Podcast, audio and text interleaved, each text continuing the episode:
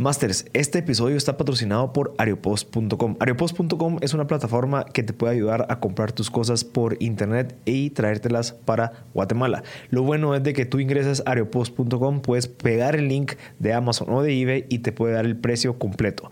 Impuestos, aranceles, el precio del producto y la tarifa aérea para traértelo aquí. Entonces, ya sabes cuánto es el precio. Lo bueno es de que si en dado caso viene tu producto y pediste que era azul oscuro y te trajeron un azul azul claro, no hay problema, lo puedes devolver. sin ningún costo adicional, te devuelven el 100% de la plata. Entonces, ¿qué hacemos? podemos arriesgarnos, podemos pedir las cosas que queramos, queremos pedir algunos micrófonos, queremos pedir algún equipo que pueda servirnos para poder crecer nuestros negocios, se puede hacer en ariopost.com. Así que si en dado caso quieren comprar cualquier cosa, les recomiendo ariopost.com. Hola a todos, ya estamos en un episodio más de M Podcast Show. El día de hoy estamos en el episodio número 96 de M Podcast Show, en donde hemos venido conversando con Pedro Pablo Beltranena, mucho contenido valioso para emprendimientos, para negocios, y especialmente en esta época en donde existen muchos retos y hay muchas dificultades y lo mejor que podemos hacer es seguirnos educando y seguir brindando y acercando este tipo de contenido. El día de hoy pues tenemos a Hansel Guzmán y Luis André Book, que son los fundadores de Brand Developers. Ellos son una agencia digital que se dedica al desarrollo de marcas donde se basan en la experiencia del consumidor virtual. El día de hoy vamos a hablar de un montón de temas relacionados con marcas, vamos a hablar de cómo poder posicionar, con qué estrategias, cuáles son las buenas prácticas. Así que bienvenido, muchachos, ¿cómo están? ¿Qué tal? Mucho gusto. Gracias por, por el espacio, por tenernos aquí como invitados. Eh, pues ahí estamos. Buena onda, Luis Andrés.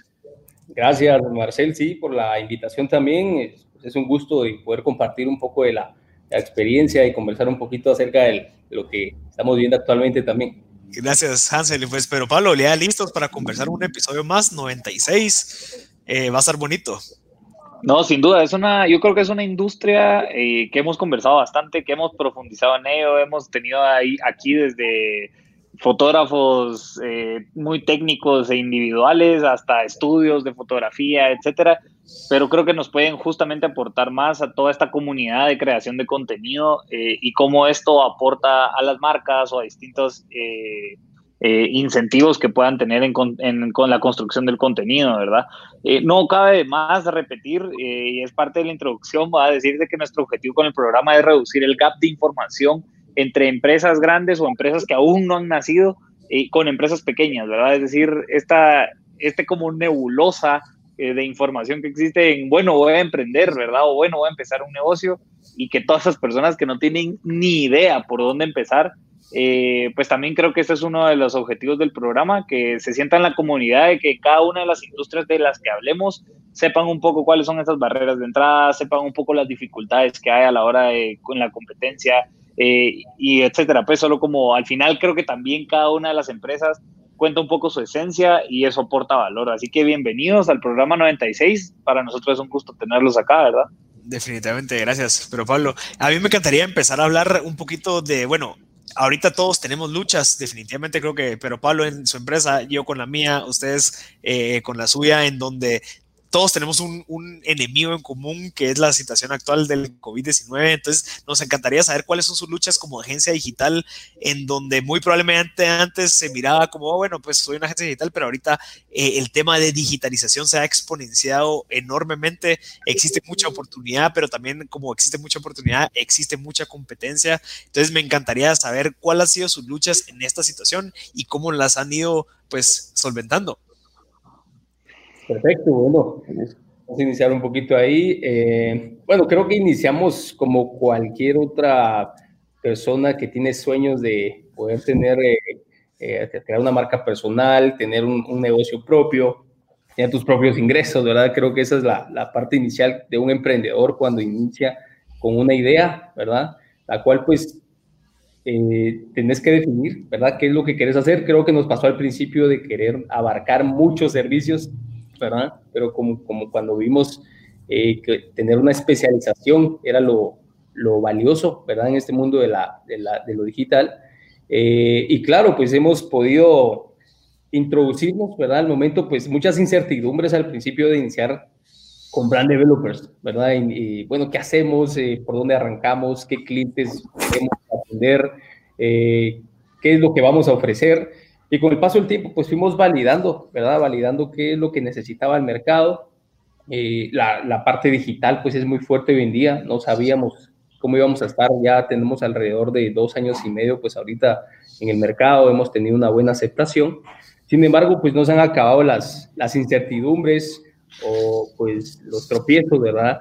Que hemos podido tener en, esto de, en este tiempo.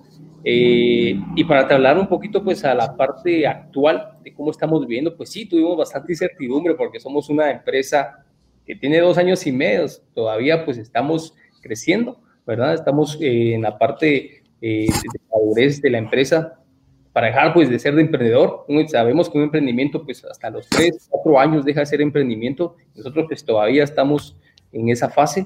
entonces nos preocupamos mucho en la situación actual de qué es lo que vamos a hacer, cómo van a reaccionar los clientes. Y afortunadamente, pues te, sé decir de que fue eh, favorable, no, no tuvimos una, eh, una situación pues que, que perdiéramos clientes importantes, aunque sí hubieron clientes que necesitaron, ¿verdad?, disminuir costos, tener que desistir de un servicio digital porque eran empresas que, pues, eh, estaban haciendo un esfuerzo para poder transformar su negocio en la parte digital y entonces nosotros venimos eh, eh, y, nos toca que afrontar esa situación. ¿De qué forma? Pues primero transformar el modelo de negocio de nosotros en el sentido de nos pasamos a remoto, ¿verdad? Desde el 13 de marzo que iniciamos, pues tomamos la decisión como equipo y dijimos, bueno, vamos a nuestras casas a trabajar y creo que tal vez fue una adaptación eh, sencilla, podría decirse, ¿verdad? Todo cambio pues cuesta mucho eh, trabajar en equipo de forma remota. Sin embargo, pues creo que nos ayudó la parte de, del tipo de negocio que tenemos, que es digital. Solo necesitas pues creatividad, estrategia, una computadora y un equipo bien, bien eh, Entonces, creo que por ahí hemos podido mantenernos eh, bastante Hubo una reducción de costos increíble que también nos ayudó muchísimo a afrontar la situación. Creo que eso es lo que hoy en día hay empresas que, es lo que están pues tratando de hacer desde que inició esto, ¿verdad? Eh, voy a dejar a André para que comente un poquito también de, cómo está. Sí, fíjate que internamente los primeros dolores que tuvimos que, que pasar ya en esta situación, eh, pues primero lo que dice Hansel, tuvimos que reducir costos, para, para mantenernos a flote. Creo que es lo primero que una empresa hace también en este tipo de situaciones. tuvimos que hacer esa reducción y luego pues acomodarnos y acoplarnos al trabajo remoto. Como dice Hansel, no nos costó mucho en el tema trabajo porque pues prácticamente cada quien tenía su equipo, el laptop, computadora, etcétera, que se pudo llevar. El trabajo todo está, digámoslo así, o lo tenemos en una nube o lo tenemos conectado de alguna forma digital, entonces no tuvimos problema con ese tema.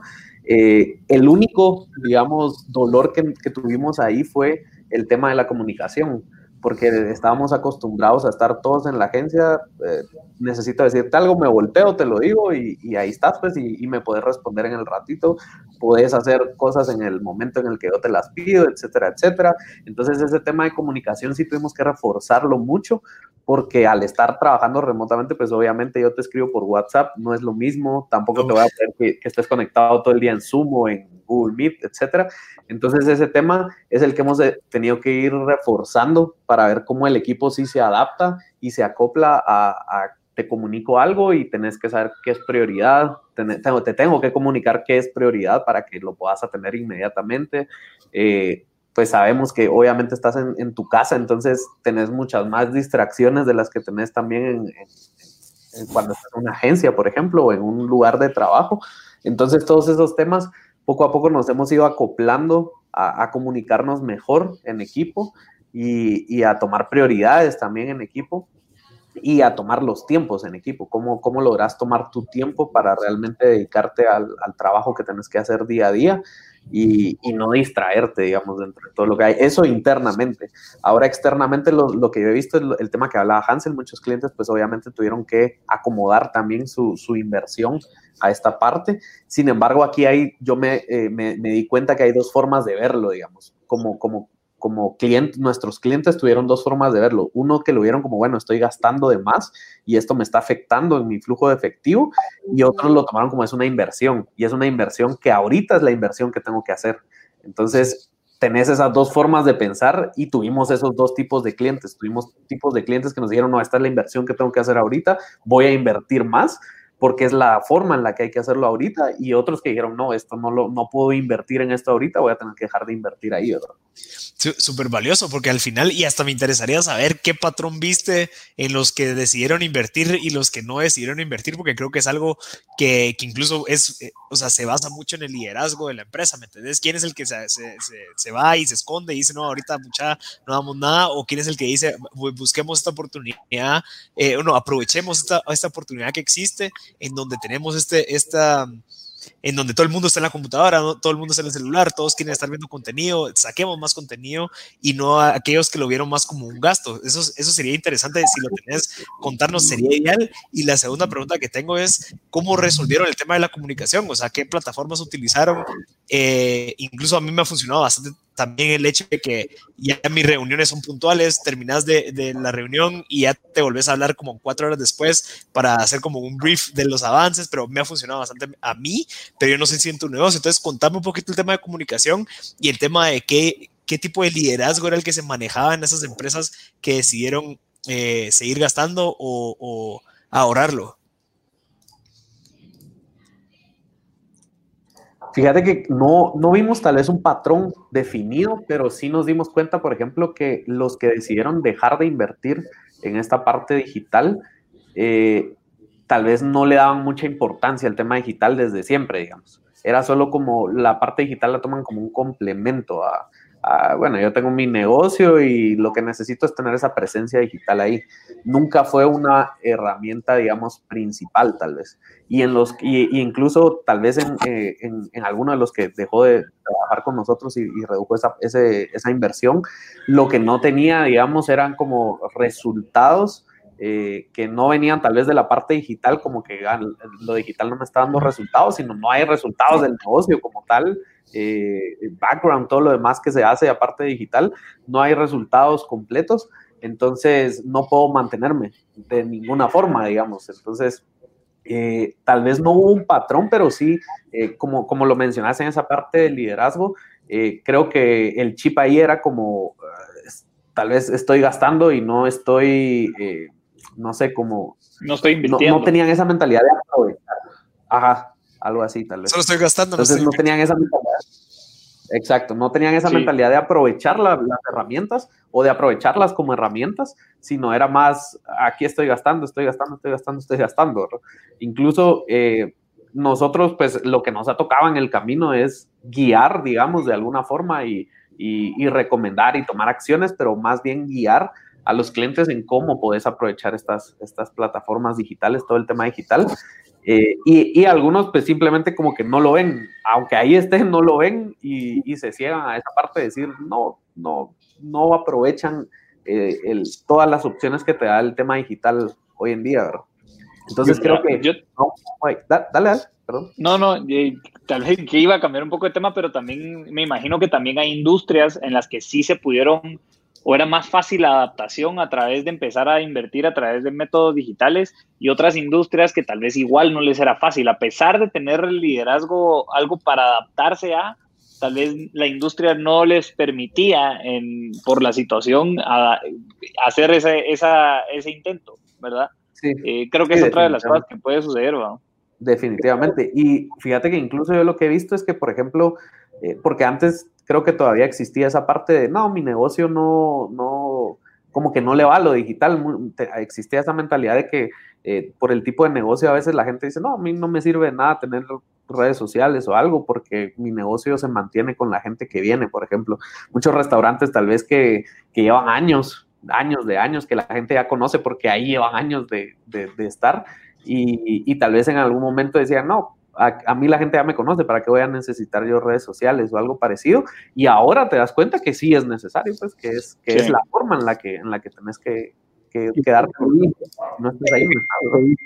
En lo que dice Luis André, es súper importante la, la, parte de liderazgo, que es donde en qué momento pues eh, se vuelve relevante lo digital. Y es que una estrategia de medios, por ejemplo, en la estrategia de una, de una campaña de publicidad, iba como agregado la parte de redes sociales, ¿verdad? Hagamos toda la parte de, de outdoors, hagamos toda la parte de BTL, hagamos toda la parte, eh, ¿verdad? De activaciones y reforcémosla con la parte digital. Creo que en este momento es cuando cambia, ¿verdad? La, la escala eh, de, de esa importancia en cuanto a los medios y se vuelve súper relevante la parte de redes sociales. Entonces, definitivamente creo que es mucho, eh, mucho liderazgo ahí en la parte de, del mercadeo de las empresas, por ejemplo, o qué tan actualizado está el dueño del negocio también, eh, ¿verdad? De, de, conocer qué oportunidades puede encontrar en los, en los medios digitales. Y otra de las cosas también que, que eh, decías, ¿en qué punto encontramos a las empresas o cuál fue, por qué tomaron estas decisiones? Y es que los sectores o las industrias, pues hay distintas. Nosotros trabajamos con colegios, trabajamos con eh, organizaciones no gubernamentales que, que, sus ingresos pues, son de donaciones, una de las cuales se fue muy afectada, ¿verdad? Eh, trabajamos con la parte de restaurantes también, automóviles, entonces todas son sectores distintos que afectó pues de forma diferente. ¿verdad? Entonces, uno de los que se iba a pensar que iba a ser afectado es la parte del retail, sin embargo, pues fue solamente una perspectiva inicial al, al iniciar la pandemia, pero es uno de los que más ha estado vendiendo actualmente y que más posicionamiento tiene, ¿verdad? Y es donde vemos ahorita la evolución de, de, las aplicaciones y la parte del delivery, ¿verdad? O sea, ha incrementado increíblemente, entonces la necesidad digital pues ha, eh, ha incrementado bastante en, en, todas las industrias. Eh, y pues es donde, donde hay que estar ahorita, ¿verdad? En la parte... Yo, pues, yo tenía una pregunta y es un poco que va con la infraestructura del, del, de las preguntas que les... ¿De dónde nace su universidad o gana de empezar un negocio como en el que están metidos hoy? Es decir, eh, ¿qué background tiene cada uno como para haber parado en esto? Ok, buenísimo. Bueno, voy a empezar yo un poquito. La verdad es que eh, estudiamos comunicación, ¿verdad? Yo soy publicista, soy comunicador eh, de la San Carlos, eh, iniciamos pues en este, en este medio de la publicidad por, por gusto propio, eso, eso, estudiamos y poco a poco pues fuimos a acercarnos en, en lo que es los medios, eh, en la publicidad. Eh, lo que nos motivó muchísimo tal vez es ver un poquito, ser futuristas, creo yo, ¿verdad? Tener confianza en que esto era lo, lo, lo que las empresas iban a necesitar a futuro. Y quiera que no, aunque haya años en la parte digital, todavía hay un mercado muy, muy grande y un desconocimiento muy, muy grande también de muchas personas a las cuales pues, pues podemos apoyar, eh, no solamente en, en entrenar, ¿verdad? Porque hemos tenido la oportunidad de enseñar cómo se pueden utilizar las redes sociales, cómo se puede generar contenido, sino que apoyar a esas empresas que no tienen el tiempo de, de tener una estrategia de comunicación digital. Entonces, creo que ahí va la visión de nosotros, creer, ¿verdad?, en que tenemos una oportunidad grande, de que hay un mercado, es muy extenso todavía. Nosotros tenemos, eh, digo yo, alrededor de, hemos atendido alrededor de 21 clientes aproximadamente, en la cual pues eh, tenemos entre proyectos y cuentas mensuales por fin, eh, y pues que no nos damos abasto ya muchas veces. Entonces hay, una gran, hay un gran potencial para otros emprendedores también pues, que quieren iniciar en esta industria, ¿verdad? Por ahí va la parte de, de tomar la decisión en, en emprender en este, en este mercado. ¿no? Sí, y, lo, y, lo, creo que lo que hablábamos antes es la importancia que también este pues no tiene fronteras. O sea, obviamente la parte de producción, de ir a grabar un, un asunto, pues eso se puede tercerizar con una productora de otro país, pero creo que la parte valiosa como en, los, en, en muchos de los negocios que hemos visto, que hemos entrevistado con Pero Pablo, es la parte de la creatividad.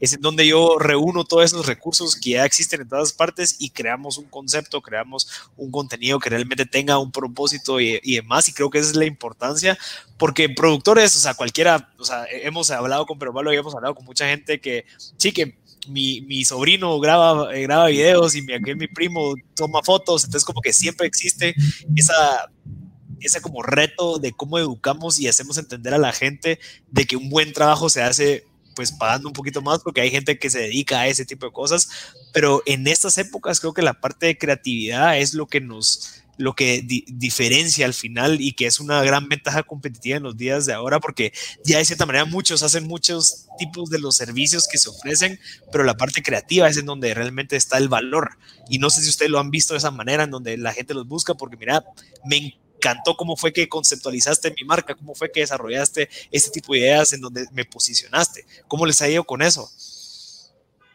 Sí, fíjate que definitivamente la creatividad, digamos, hace que diferencies de todo lo demás que hay. Y por ejemplo, a nosotros nos tocó al momento de iniciar cabal con esta, con esta empresa, eh, cuando decidimos, bueno, vamos a lo digital porque sabemos que es lo, lo que viene creciendo y es lo que va para futuro, eh, entrémosle a eso pues empezamos a hacer nuestras, eh, nuestros estudios, digámoslo así, eh, bastante básicos, de estudiar la competencia y nos dimos cuenta que había un montón de competencia, o sea, hay un montón de agencias eh, digitales que se están creando, supongo, de, de, mucha gente que viene de distintos lados o que, que tiene distintas experiencias y entonces ahí nos tocó desde ahí, bueno, empecemos a, diferenciarnos con la creatividad, con etcétera. Tenemos que ver de qué forma diferenciamos y de qué forma innovamos a lo que ya se está haciendo. Eh, entonces sí, definitivamente la creatividad es un, es un tema que, que, se tiene que aplicar. Y, aunado a eso, yo te sumaría también la efectividad, que es la, al final lo, que también al cliente le interesa. muchos clientes les hemos eh, entregado algunas propuestas muy creativas, muy interesantes, muy diferentes, eh, pero tal vez no creen en que vaya a funcionar, digamos. Entonces hay que demostrar que funciona también, ¿verdad? Entonces viene esa parte sumada de es, es bonito, es creativo, es diferente, eh, hace lo que funcione también, ¿verdad? O sea, hace que, hace que, tome su rumbo y que, y que, me genere resultados. Entonces nos ha tocado eh, estar en medio de esas dos cosas y mostrándole al, cliente que podemos hacer las dos cosas, creatividad y resultados al mismo tiempo. Y, el tema de creatividad, no, no, sé si les ha pasado, o, pues esto es algo que yo pues supongo que es que también cuando una empresa te regala la creatividad o te, o te delega la parte creativa, también perjudica a tu empresa porque de cierta manera no puedes atender a otro cliente similar porque la parte creativa es, es como que su salsa, ¿me entendés? Entonces no puedes replicar esa parte creativa con una competencia, digamos, o algún, alguna empresa similar. ¿Cómo han manejado eso y si han tenido un caso similar o cómo deberíamos de actuar si en dado caso alguien nos pide exclusividad porque tú también, o sea, la parte creativa es algo que es tan, tan de tu marca que es muy probable que también, no sé, no sé cómo han manejado eso. Para, no, para no duplicar, digamos, que no se duplique. Exacto. Sí. Pues fíjate que, dale, Hansel, dale. Pues la verdad es que mira, nosotros hacemos eh, eh, los focus group, llamémoslo así, ¿verdad? El, brainstorming, que es pues, generar ideas como lo hace cualquier creativo en cualquier agencia, y lo hacemos con equipo lo que sí nos hemos visto afectados tal vez en esta parte del trabajo remoto es eso, que, no estás con el equipo para poder eh, trabajar esas ideas, ¿verdad? Estás en, haces una rueda en la oficina y estás platicando, estás eh, eh, creando ciertas ideas. Eso nos hemos visto un poquito afectados tal vez por la, por la parte del confinamiento. Pero pues sí, tratamos de quitarnos el chip de cierta marca para pasarnos a la otra marca y trabajar la parte creativa, ¿verdad? De, esa marca. Cuesta un poquito, sí, porque pues, todo el tiempo son nuevas ideas, nuevas ideas, nuevas ideas y que hay que estar generando y todas, todas valen. Nosotros tratamos de que participen todos dentro de la agencia, ¿verdad? Hemos tomado las ideas de todos, ¿verdad? Desde la parte del community manager, la diseñadora, eh, que viene eh, Harris, ¿verdad? Que es el productor audiovisual. O sea, eh, de cualquiera puede venir una buena idea validándola, pues la podemos construir en conjunto. Entonces, sí cuesta un poquito la parte de, de, creatividad, ¿verdad? Por el momento ahorita con, con, lo que estamos trabajando de forma remota, pero tenemos que, que hacer la lucha para, para llegar, ¿verdad? A, esa, a ese equilibrio que necesita cada marca. Entonces, y, complementando eso, justamente lo que decía Hansel, eh, lo que hacemos es como quitarte el chip de una empresa y también encontrar las diferencias entre una empresa y otra, porque por muy parecidas que sean las marcas, tienen sus diferencias, que es también lo que, lo que hace a cada marca individual. Entonces, enfocarnos tal vez en esas diferencias, aunque sean dos restaurantes del mismo tipo de comida, por ejemplo, cada quien va a tener sus diferencias porque son empresas diferentes y, va a tener ya sea la zona, la ubicación, eh, el tipo de comida, cómo la preparan. Hay algo ahí que hay diferente y tratamos de tomar toda esa esencia de cada marca como tal para poder, eh, pues ahí sí, diferenciarlo, eh, valga la redundancia, y, poder encontrar lo que, cómo comunicar esa esencia al final. Sí, eso es, algo sumamente interesante y creo que ahorita va a mi segunda pregunta y es, me encantaría saber ¿cuáles creen que son las buenas prácticas para posicionar una marca? Estamos hablando desde cero eh, y, creo que eso es algo que yo he ido aprendiendo en los últimos meses, de tener una buena campaña de comunicación, tener bajo una estrategia de mercadeo. ¿Qué buenas prácticas creen que podríamos empezar a decirle a la gente que está escuchando que, está queriendo empezar a, hacer su empresa de, pasteles, digamos, y que ahorita van a abrir su Instagram, van a abrir su Facebook, van a abrir sus redes? ¿Qué, qué, qué recomendaciones les podríamos dar? Para que, para que esa curva de aprendizaje pues sea lo menos posible y así ellos pueden empezar más, a venderlo más rápido. Perfecto. Bueno, yo, yo te puedo compartir, bueno, en base a la experiencia que tenemos eh, de trabajar con varias marcas, ¿verdad? Porque todas son distintas, todas tienen su diferente estrategia, pero yo considero una para iniciar, y es la que todo emprendedor pues tal vez no, no se da cuenta, es realmente si su producto va está bien, bien valorado o, sabe el costo del cual está dispuesto a pagar un consumidor. Creo que esa es la parte, una de las más importantes antes de tener una marca, antes de tener eh, eh, ya redes sociales, ¿verdad? Creo que es realmente si mi producto, si lo compran o no lo compran, ¿verdad? Entonces, esa es una de las buenas, de las buenas prácticas, conocer de primero, eh, y aquí va mucho aunado a lo que es conocer la competencia. ¿Verdad? ¿Cuál es mi competencia? ¿verdad? ¿Qué es lo que está vendiendo? ¿Cómo lo está vendiendo? Y de esa forma, pues, poder darle un costo definido a, nuestro producto o servicio, ¿verdad? Eso, pues, definitivamente es súper importante porque cuando se inicia como emprendedor, uno quiere ofrecer sus servicios, sus productos y muchas veces eh, no sabes ni cuánto te costó, ¿verdad? Realizarlo o cuántas horas le dedicas al servicio. Entonces, puede que estés ganando o no. Entonces, debes de encontrar pues de primero ese, ese costo. Es lo primero que puedo, puedo opinar sobre, sobre el iniciar un posicionamiento de marca. Sí, y también, eh, perdón, Luis Andrés, ahorita creo que pero también es importante saber el costo porque también sabes cuánto tenés que recuperar, cuántos de esos productos tenés que vender con esa pauta que vas a invertir en redes, digamos. Correcto. Sí, exacto. Creo que ahí del costo nace todo lo demás, ¿verdad? Cabal. Yo tenía una pregunta y es un poco lo de las decisiones. Creo que han surgido buenas conversaciones de esto y creo que cabal es, un punto de partida para, para poder llegar a tomar buenas decisiones. Hay que tomar malas decisiones. Eh, y obviamente ese proceso es el proceso de todo emprendedor, cometer error. Entonces, que nos cuenten un poco qué malas decisiones han tomado, que los han llevado hoy a tomar buenas decisiones. Perfecto. Bueno, vamos a ver, las decisiones, hay, hay muchas.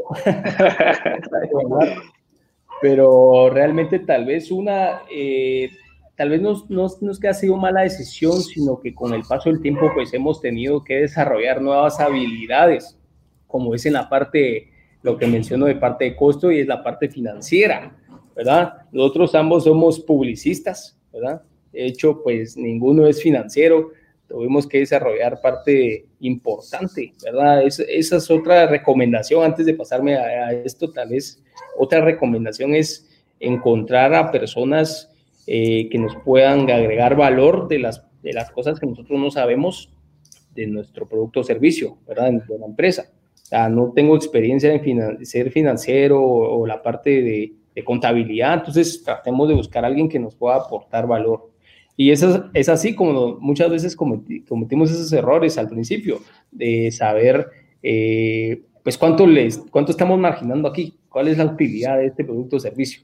Creo que esa es una de las cosas que nos dificultó mucho al, iniciar. Sin embargo, pues, ya tomamos la decisión y nosotros nos metimos a, una aceleradora, ¿verdad? Una aceleradora de emprendimientos donde pues ahí nos apoyaron en toda esta parte financiera y donde podemos desarrollar estas habilidades.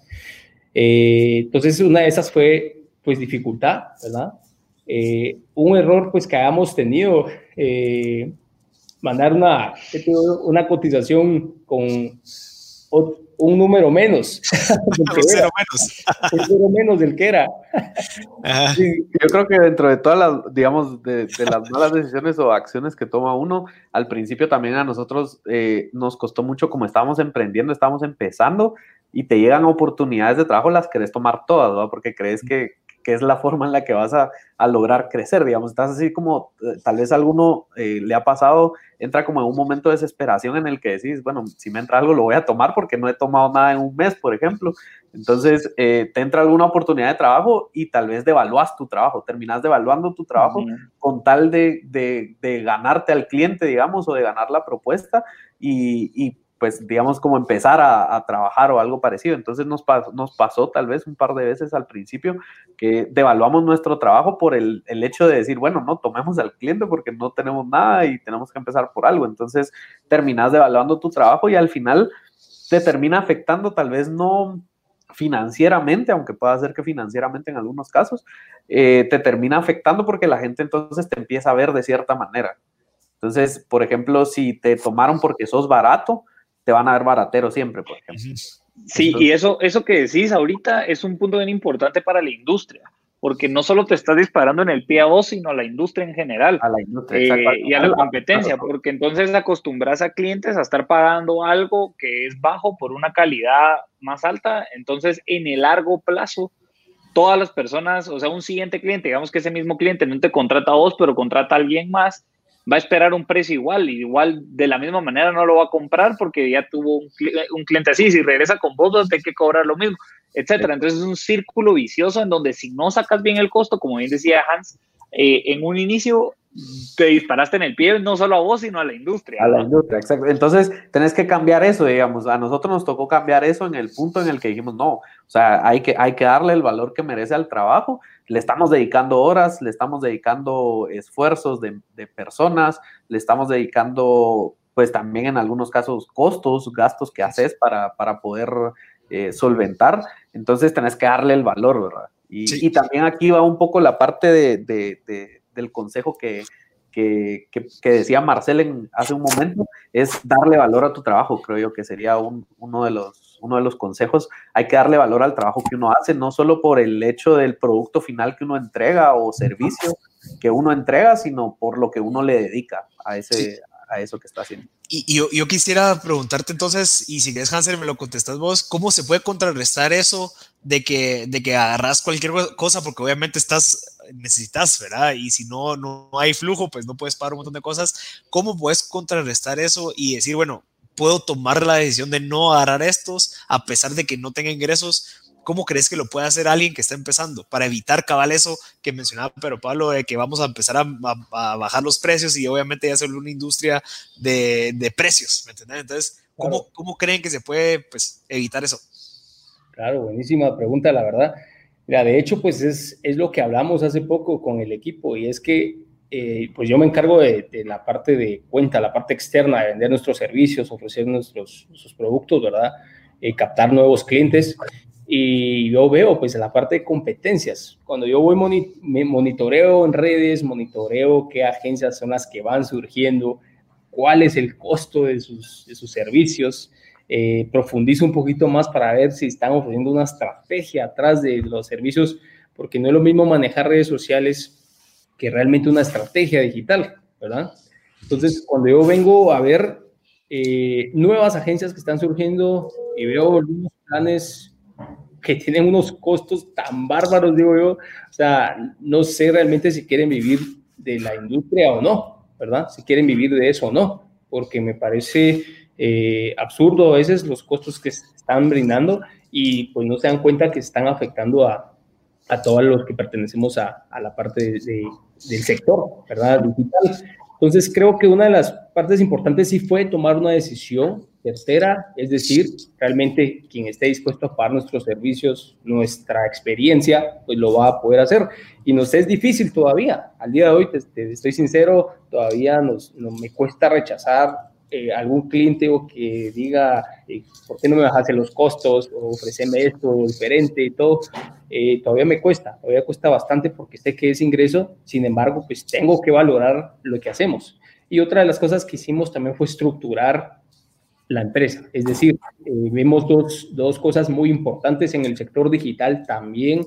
Eh, no solamente se puede manejar por fin, sino que también proyectos. Creo que esas son dos cosas importantes en la agencia, que tenemos dos, dos tipos de ingresos. La parte del fin, eh, ¿verdad? Y la parte de proyectos. Entonces se puede manejar muy bien. eso es lo que hemos estado haciendo al día de hoy.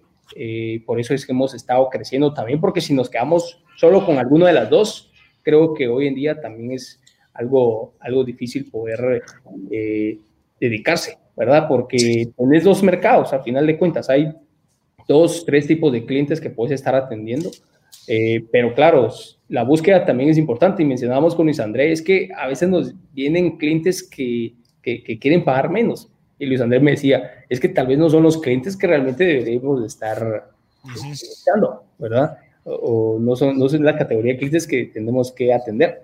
Entonces, por esa parte es que nosotros hemos estado eh, trabajando eh, la parte de conseguir nuevos clientes. Pero sí, otra vez vuelvo a la, a la parte de, la industria y es pues hacer una, eh, un llamado a la, a la conciencia, en este caso, a que evaluemos, ¿verdad? Evaluemos cómo, cómo queremos que nos vea el mercado, ¿verdad? En esta industria, si popular, o si somos, vamos a ser especialistas en, en lo que estamos ofreciendo. ¿verdad? Sí, y hay, una, hay una, un concepto interesante que lo hemos conversado con incluso con inversionistas, pero la importancia de tener un runway, o sea, que sepas de que durante seis meses tú necesitas cubrir tus gastos y costos para poder evitar que en esos seis meses eh, eh, te pase eso, ¿verdad? Tener un flujo, bueno, tal vez tener ahorros que te ayuden a mantener las operaciones mientras que te posicionas y mientras que captas ese tipo de perfiles de clientes, que no es fácil, obviamente, pero porque incluso si, si en dado caso tú quieres buscar clientes que te paguen lo que tú, lo que, lo que tú vales y si el, valor es alto, esos clientes te van a pagar en 90 días, te van a pagar en 60 días, o sea, ya empieza un montón de, temas empresariales que si no estás listo, ahí es en donde se empiezan a morir las empresas, ¿verdad? Sí, yo creo que cabal tenés que estar listo para eso primero y, y segundo tenés que, o sea, no solo financieramente, sino mentalmente, psicológicamente tenés que saber eh, como no desesperarte, digamos, porque sabes que al principio probablemente cabal va a costar que llegues a ese punto, eh, pero si, si tenés la persistencia para hacerlo, eventualmente vas a llegar. Entonces, como tener la paciencia para llegar hasta ese punto, digo. Exacto. Yo, yo, algo, algo importante también que mencionaba Hans con respecto a los coros o que algo que he visto un poco en la industria es sí por proyecto, sí por fee pero también una especie de variables, digamos, de como que paga por lo que consumís. Eh, creo que eso es uno de los, obviamente es un reto porque tener el track de qué consumió dentro de un capital fijo dentro de la empresa, etcétera, etcétera, es complejo. Pero creo que también es un gran, un gran reto para la industria y creo que son dificultades hacia donde se va a caminar, pues, ¿verdad? Eh, que también me pone a pensar en, en el en el, este tema de, las agencias, ¿verdad? O sea, las agencias creo que tienen dos perspectivas. El gurú creativo, ¿verdad? Que es el, el que siguen como, como perspectiva y por eso cobran unos fees increíblemente altos eh, y que obviamente se justifican con toda esta creación o producción de, de contenido. Eh, pero toda esta producción o dirección de contenido puede estar eh, dividida en distintos sectores, pues, ¿verdad? en fin, solo una idea que se me venía, pero como que hay bastantes opciones de cobro para las marcas, pero también cada marca tiene, hay tipos de clientes, ¿verdad? El ignorante, por decirlo así, ¿verdad? O el que no sabe qué necesita, pero también está el cliente que sabe qué quiere específicamente. Entonces, a cada uno de ellos también se les aborda de forma distinta, ¿verdad? Totalmente, totalmente cierto.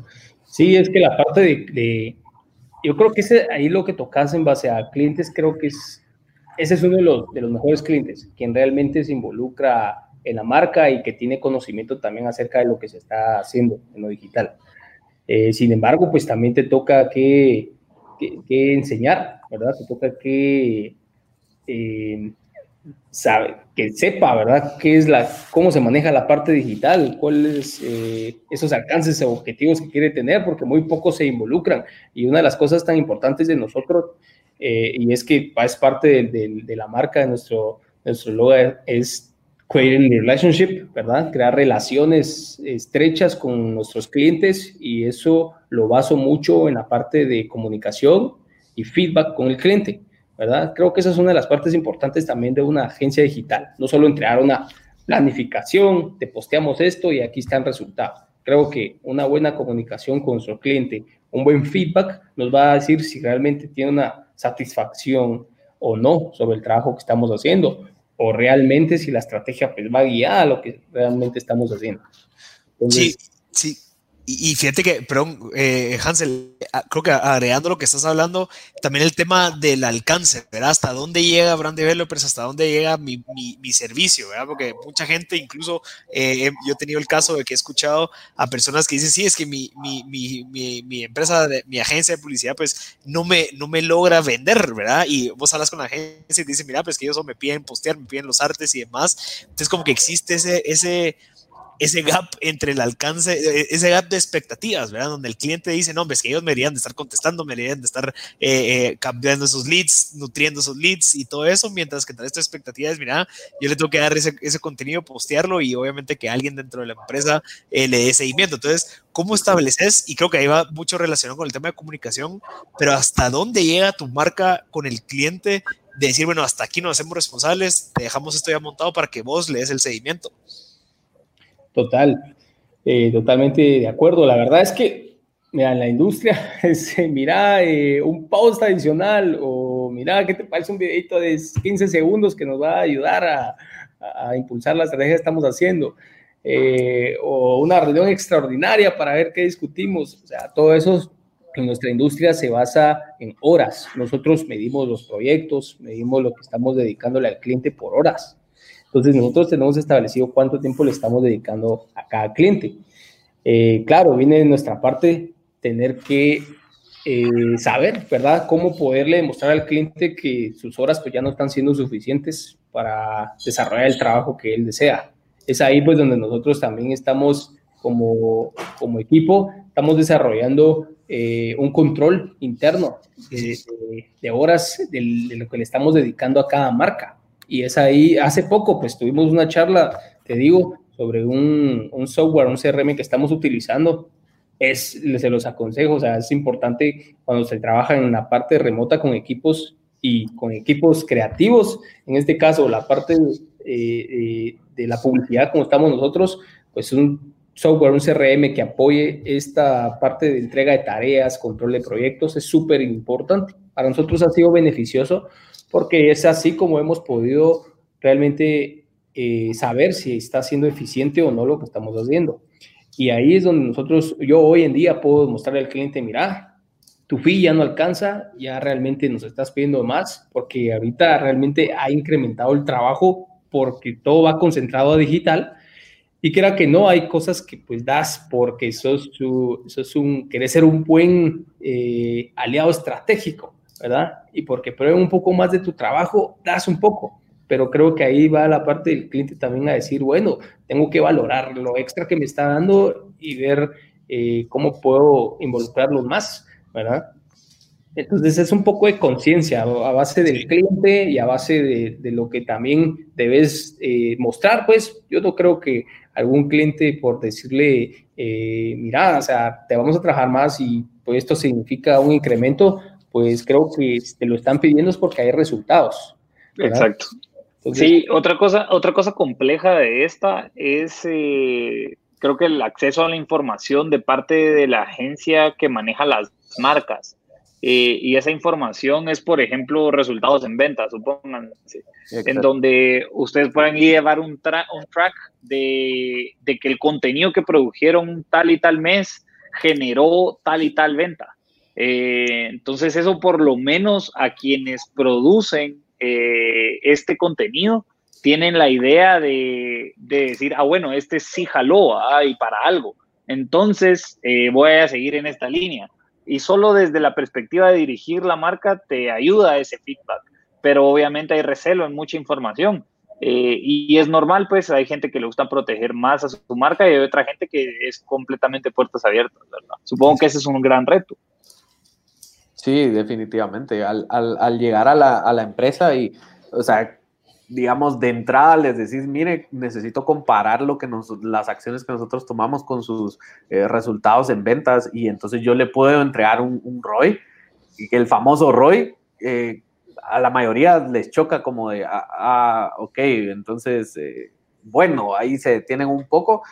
creo que ahí es donde ya a las agencias les toca como generar ese lazo de confianza de que tenés que acceder a información un poco sensible, digámoslo así, por el tema de que tenés que entregar resultados, o sea, va de la mano también. y eso no es responsabilidad del de mercadeo, como que el gerente de mercadeo, el poder hacer ese match del, del alcance con lo invertido, eh, o ustedes también se han topado que se toman con clientes que no hay gerente de mercadeo y el que te atiende es el dueño. Exacto, exacto. Eso, es, digamos, cuando hay un gerente de mercadeo, él lo hace y, y, entonces ya te dice, mira, sí, tenemos resultados. Cuando no, es donde hay un problema como de, mire, y entonces, ¿quién los va a comparar? ¿Los va a comparar usted? ¿Lo, ¿A quién quiere que contador. lo el contador o, o, a quién le va a traer esa responsabilidad? Y viene entonces también esa parte que, que, que mencionaban que, tenés que saber hasta dónde están tus límites también. O sea, mire, yo lo puedo hacer o no lo puedo hacer, pues es parte de mis servicios o no. Eh, el fee que nosotros tenemos negociado llega hasta aquí o no.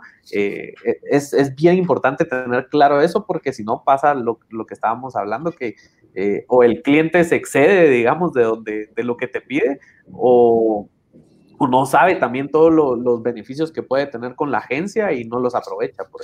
Y, y, eso es algo que lo hemos conversado bastante con Pedro Pablo, que también el tema de educación de hacerle entender al cliente, porque, ah, ah, bueno, hablemos, creo que el tema de digitalización les vino a poner a todos en jaque, entonces todos están corriendo a digitalizarse, entonces también la, la educación detrás de esa digitalización no existe, entonces creen que digitalizarse solo es tener mi página, mi website, mis cosas y que ahí esté, y no entienden de que hay hay funnels, hay alcances, hay conversión, se puede desarrollar una estrategia de pauta, una estrategia de comunicación, todo ese, toda esa educación creo que es una gran oportunidad ahorita porque como la situación nos vino a poner ahorita jaque a todos, pues todos están empezando a, solo a accionar, a ser reactivos, pero no, no, sé si hubo mucha gente proactiva a decir, bueno, eduquémonos, contratemos un gerente de mercadeo que se encargue, que desarrolle una estrategia, que haga eso, se contrate a brand developers para que nos hagan toda esta estrategia que está detrás, no solamente, mira, sacar un video de vez en cuando de los servicios y vemos qué pasa, ¿ya? Sí, exacto.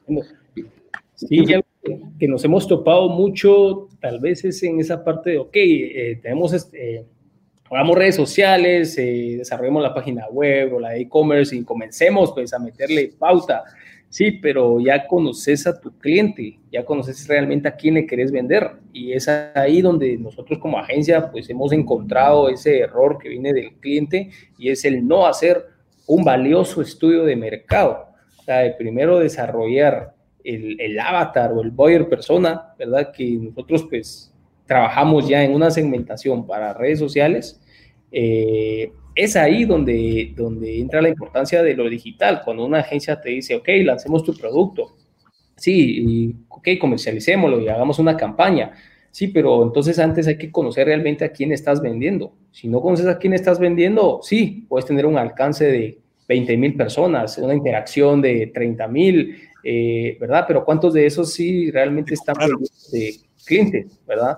Eh, entonces es ahí donde entra la parte que decís, de estrategia, de funnel, de la estrategia de contenido, de nutrir, nutrir, nutrir, no solo, ¿verdad? De, postear y ahí se quedó y qué bonito está la imagen, pero ¿cuántos de esos son nuestros clientes?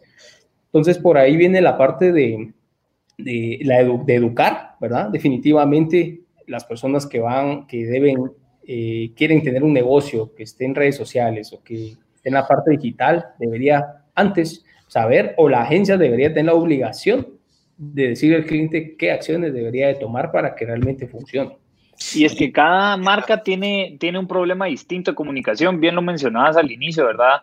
Eh, y cada marca necesita distintas estrategias de comunicación por el mismo problema que están intentando resolver como marca, ¿verdad? Eh, entonces creo que ahí es donde a ver, puede haber una misma metodología para todos, sí, pero cada uno, esa metodología se aplica de distintas formas, ¿verdad? Creería yo que por ahí va un poco la jugada con, el administrar o el manejo de estas marcas, ¿verdad? Exacto. Y, como bien, digamos, ahorita hablando, como lo mencionaba Marcel, la educación, digamos, digital ahorita o la información de, esa educación digital, quienes las tienen son la agencia, digamos, que es la persona que ejecuta.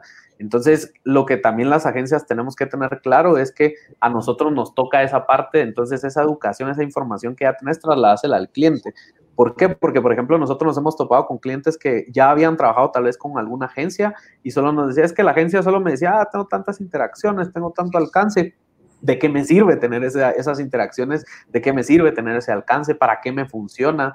Eh, y, bien, tenemos pues obviamente un montón de clientes que no, no todavía no, digamos, procesan esa información de qué es alcance, qué es informaciones, qué son impresiones, qué, qué es un funnel, para dónde va el funnel, qué, toda esa parte. Entonces a las agencias les corresponde tanto... Eh, tenemos nosotros la educación y la información, trasladémosela al cliente también para que él sepa qué es lo que se le está dando, ¿verdad? ¿Qué es lo que está obteniendo él de sus medios? Y, eso es, y eso es a lo que iba también con las expectativas, ¿verdad? Porque también cuando puedes, vas con un cliente y te dice, mira, mi, audiencia es de 18 a 65 años, hombres y mujeres en la ciudad de Guatemala, decís, no, brother, o sea, ese trabajo previo me lo tenés que dar vos o ya va dentro de tus servicios como agencia digital de generación de contenido, porque de cierta manera tu, tu, trabajo es, ok, yo te ejecuto, yo te ayudo a crear todo ese contenido para llegarle a esa gente, pero si ni siquiera tenés esa gente bien definida, no sabes a quién le vas a hablar, o sea, ya existe un trabajo extra, decir, no, hombre, o sea, estamos en menos 15, pues tenemos que llegar a cero para empezar a trabajar nosotros. Entonces,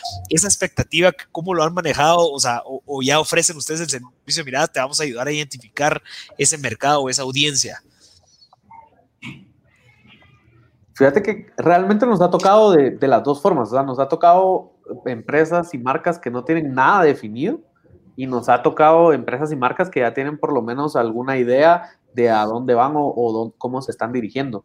Entonces, pues digamos, nosotros la, la, perspectiva que tenemos es que para llegar a conocer a esa gente, a ese público objetivo, a ese target, no es algo tan sencillo, digamos, como de, ah, yo voy a meterme a ver ahorita tus redes sociales y en cinco minutos te digo cuál es tu target. Es mucho más complicado que eso, entonces requiere mucho más trabajo. Entonces, eh, como bien lo decía Hansel, hacer un estudio de mercado o si bien hacer un diagnóstico, tal vez no es necesario hacer el gran estudio de mercado, pero por lo menos un diagnóstico. Eh, y entonces, cuando llegamos y no hay nada definido, es, ok, Aquí vamos a tratar de definirlo, pero no se va a definir en un mes, se va a definir tal vez a más largo plazo, porque sabemos que no es algo de ah, hoy, hoy a mañana ya sé quién es tu grupo objetivo. Y probablemente el grupo objetivo cambie también, o sean varios, y, sea, y, se, y, se, vuelva, digamos, una red de grupos objetivos que tenés diferentes dependiendo del producto que tengas. Por ejemplo, eh, hoy estaba leyendo justamente que debido a la pandemia, por ejemplo, a muchos les cambió el grupo objetivo. Muchos que decían, ah, la gente que me pide a mí es gente de 20 a 30 años. Y ahora, porque obviamente no pueden salir de sus casas, la gente mayor está obligada a pedir más eh, en línea, por ejemplo. Entonces ya les cambió su grupo objetivo, ya el grupo objetivo cambió, ya no es de 20 a, 30, sino es de 20 a 50, 20 a 60. Entonces, es, tenemos que saber también que es un grupo, el grupo objetivo puede ser variable conforme al tiempo, ¿verdad? Entonces, eh, creo que ahí es donde va la parte de educación y decir, bueno, si no lo tenés definido, lo vas a tener que definir, pero, pero probablemente, digamos, ahí venga como un trabajo solo de la agencia, si la agencia presta ese servicio, o si no, pues de la agencia en conjunto con alguien más que le ayude al cliente a definir ese, ese grupo objetivo, ¿verdad? Sí, eso, es algo vital, pero, pero sí, no sé si, si tenés alguna otra pregunta, pero Pablo, para empezar a concluir. Eh, pues de momento yo creo que hemos tenido conversaciones como bien, bien profundas de cada uno de los temas. Eh, y creo que es súper valioso uno, tal vez para ir haciendo cabal ese wrap-up, eh, es súper valioso lo que comentan tanto de, desde la perspectiva de mercado, qué dificultades hay a la hora de adquirir clientes, qué servicios, cómo cobrarles. Eh, creo que es un, es un tira y encoge en, en, esta industria realmente. Y otra cosa importante que ni siquiera tocamos es el, el tema de los créditos y cómo los créditos que solicitan muchos clientes, eh, en alguna manera, siempre la industria de marketing, a mi criterio, sol, tiene que recurrir a factoring, que es un recurso financiero solo para tener el dinero hoy y no en 90 días. Esto suele pasar con clientes grandes, pero igual es parte de la industria.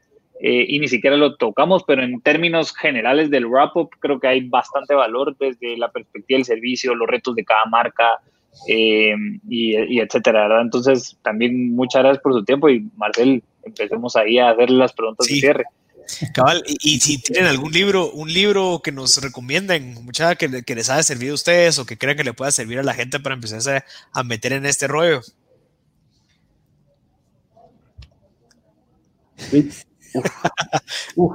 Bueno, mira, realmente, eh, ¿qué te puedo decir? El último libro que, que, he leído hasta el momento, pues ha sido de Jefe al Líder. Mm. Creo que fue de. De, Carlos, Castillo, uno de los libros que leí. Eh, muy bueno, muy bueno. Hablamos de liderazgo, creo que es una de las cosas importantes que hay que tener en estos momentos, ¿verdad? De la pandemia que estamos viviendo resiliencia, ¿verdad? Mucha resiliencia también porque pues actualmente eh, necesitamos, pues hay muchas empresas y, empresas que están sobreviviendo, ¿verdad? Viendo ver cuándo se termina esto para regresar a la normalidad que le llaman, ¿verdad?